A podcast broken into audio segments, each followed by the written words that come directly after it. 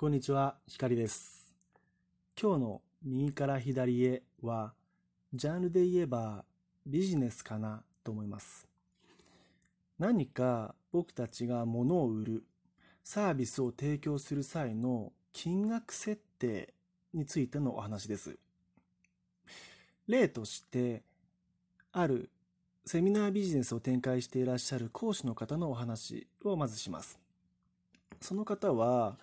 セミナーを開催する際の参加料金を変えることによって、来場するお客さんのレベル、質といったものが変化することに気がついたそうなんです。まず、セミナーを無料で開催する。そうすると、お客さんは老若男女問わずたくさん来たそうです。しかし一方で、クレームが多い。そして講師の方からの印象は、欲張りなお客さんが多かったということでした。次に、同じセミナーを1000円で開催してみた。すると、お客さんは一気に減りました。無料の時の3分の1から5分の1くらいになったそうです。しかし、クレームが減った。そして、一定数その方のファンになった。リピーターが増えたというのです。さらに、同じセミナーを1万円で開催した。すると、今度は無料の時の10分の1くらいにまでお客さんが減ったそうです。しかし、クレームはほぼゼロ。そしてすでに、ある程度社会的に成功している方たちがいらっしゃったそうです。さらにさらに、同じセミナーを10万円で開催したそうです。そのセミナーに来場した方々は、ほんの一握りの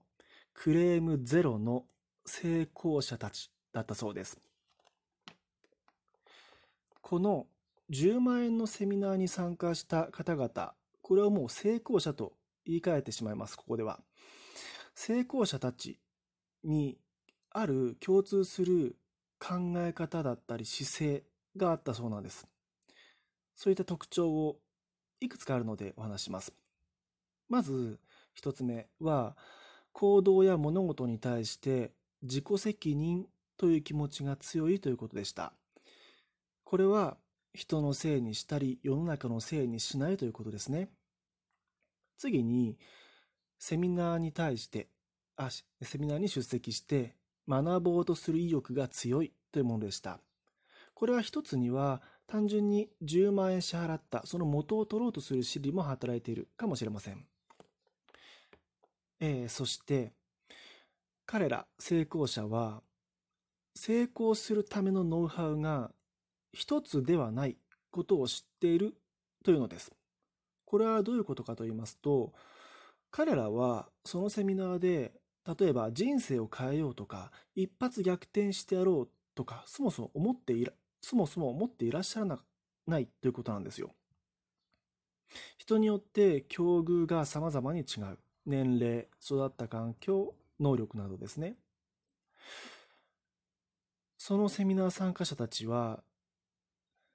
得た知識の中で、その多くの知識の中で、自分に活かせそうなものを一つでいいから見つけ出そうとする姿勢があったということなんです。そして、その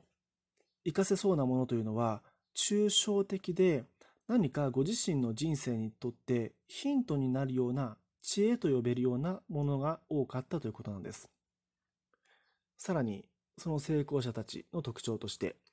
価値に見合った対価を払うことが当たり前だと思っているというものがあります。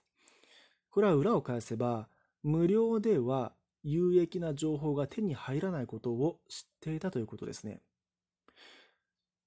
さらにもう一つ。彼ら成功者は、そのセミナーに参加する以前、そのセミナーまでにですね、すでに多くの失敗を経験しているツアー者たちばかりだったというのです。よく成功者の多くが、これまでに散々大金をドブに捨ててきたみたいなお話をされることがありますが、実はどうやら成功者たちはそこから多くのことを学んでいるようです。ところで、ここでちょっと話を変えて、インフレ、あるインフルエンサーのピカチュウさんという方のお話をします。お名前は仮の名前です。ピカチュウさんという方は実験的にですが、有料級の情報をインターネット上にタダでばらまいてみたそうなんです。で、その結果はどうだったかというと、クレームや批判的なコメントがほとんどだったそうです。ただ、面白いことにピカチュウさんは、この実験の統計を取っていたそうで、その情報に対して好意的なコメントを打ったり、ピカチュウさんのファンになった方っていうのが、その情報を閲覧した人の約1%いたそうです。その情報を閲覧した方、全体で約3万人いたそうなので、つまり、その情報の価値に気づいた方というのは、たったの300人だったそうです。これを多いと見るか少ないと見るかは人によると思います。で、その300人の方たちの中には、無料でこういった情報をもらうわけにはいかないという理由で、一方的にピカチュウさんに対してお金を支払って姿を消した方がいたそうです。その方が支払った金額は20万円だったそうです。ピカチュウさんはお金を請求していないので、まさに単純に寄付と言えますよね。他にもコメント欄にはこれ以上こんな情報を無料で出さないでくれだとか、有料で販売してくださいといった懇願するようなメッセージが届いたそうです。今やピカチュウさんはその1%のファンの方々を顧客ターゲットとして定めて情報販売をなさっています。オンラインサロンも運営されていまして、その会員数はたったの数十人。でも、お察しの通り、その単価が高いんですね。参加料金は月額で1万円から2万円するそうです。ちょっとここで余談なんですが、オンラインサロンというのはとても今ヒットしているようですね。僕が紹介するまでもないかもしれませんが、現在のオンラインサロン、日本のトップ3をここでお話します。一つは、えー、キングコング西野昭弘さんのエンタメ研究所ですね。圧倒的な人気を誇っています。会員数は6万人を超えて、月額の料金は1000円だそうです。二つ目、これも言うまでもありませんが、堀江貴文さんのイノベーション大学校。現在、先ほどホームページを見てみたんですが、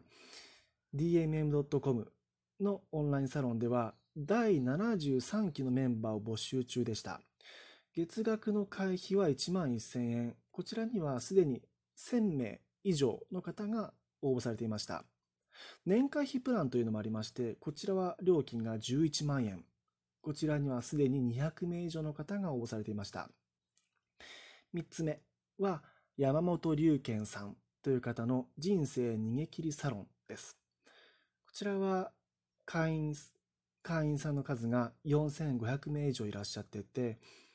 月額の会費は2200円。このサロンは手に職をつけたり、情報発信力をつけることがテーマだそうです。さて、堀江さんはビジネスというものを価値と価値との交換っていうふうに表現されています。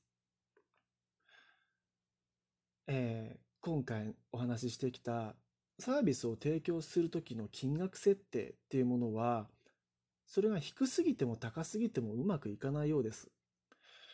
ただ、価値があると思うかどうかはその人次第ですし、時代や国によっても変わりますよね。とりあえず僕は失敗してもいいから価値があるって思ったものに対してはお金を払ってでも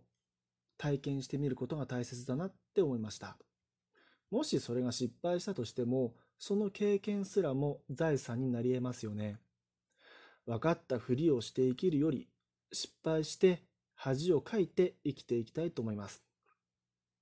今日のお話は以上です。光でした。音声止めます。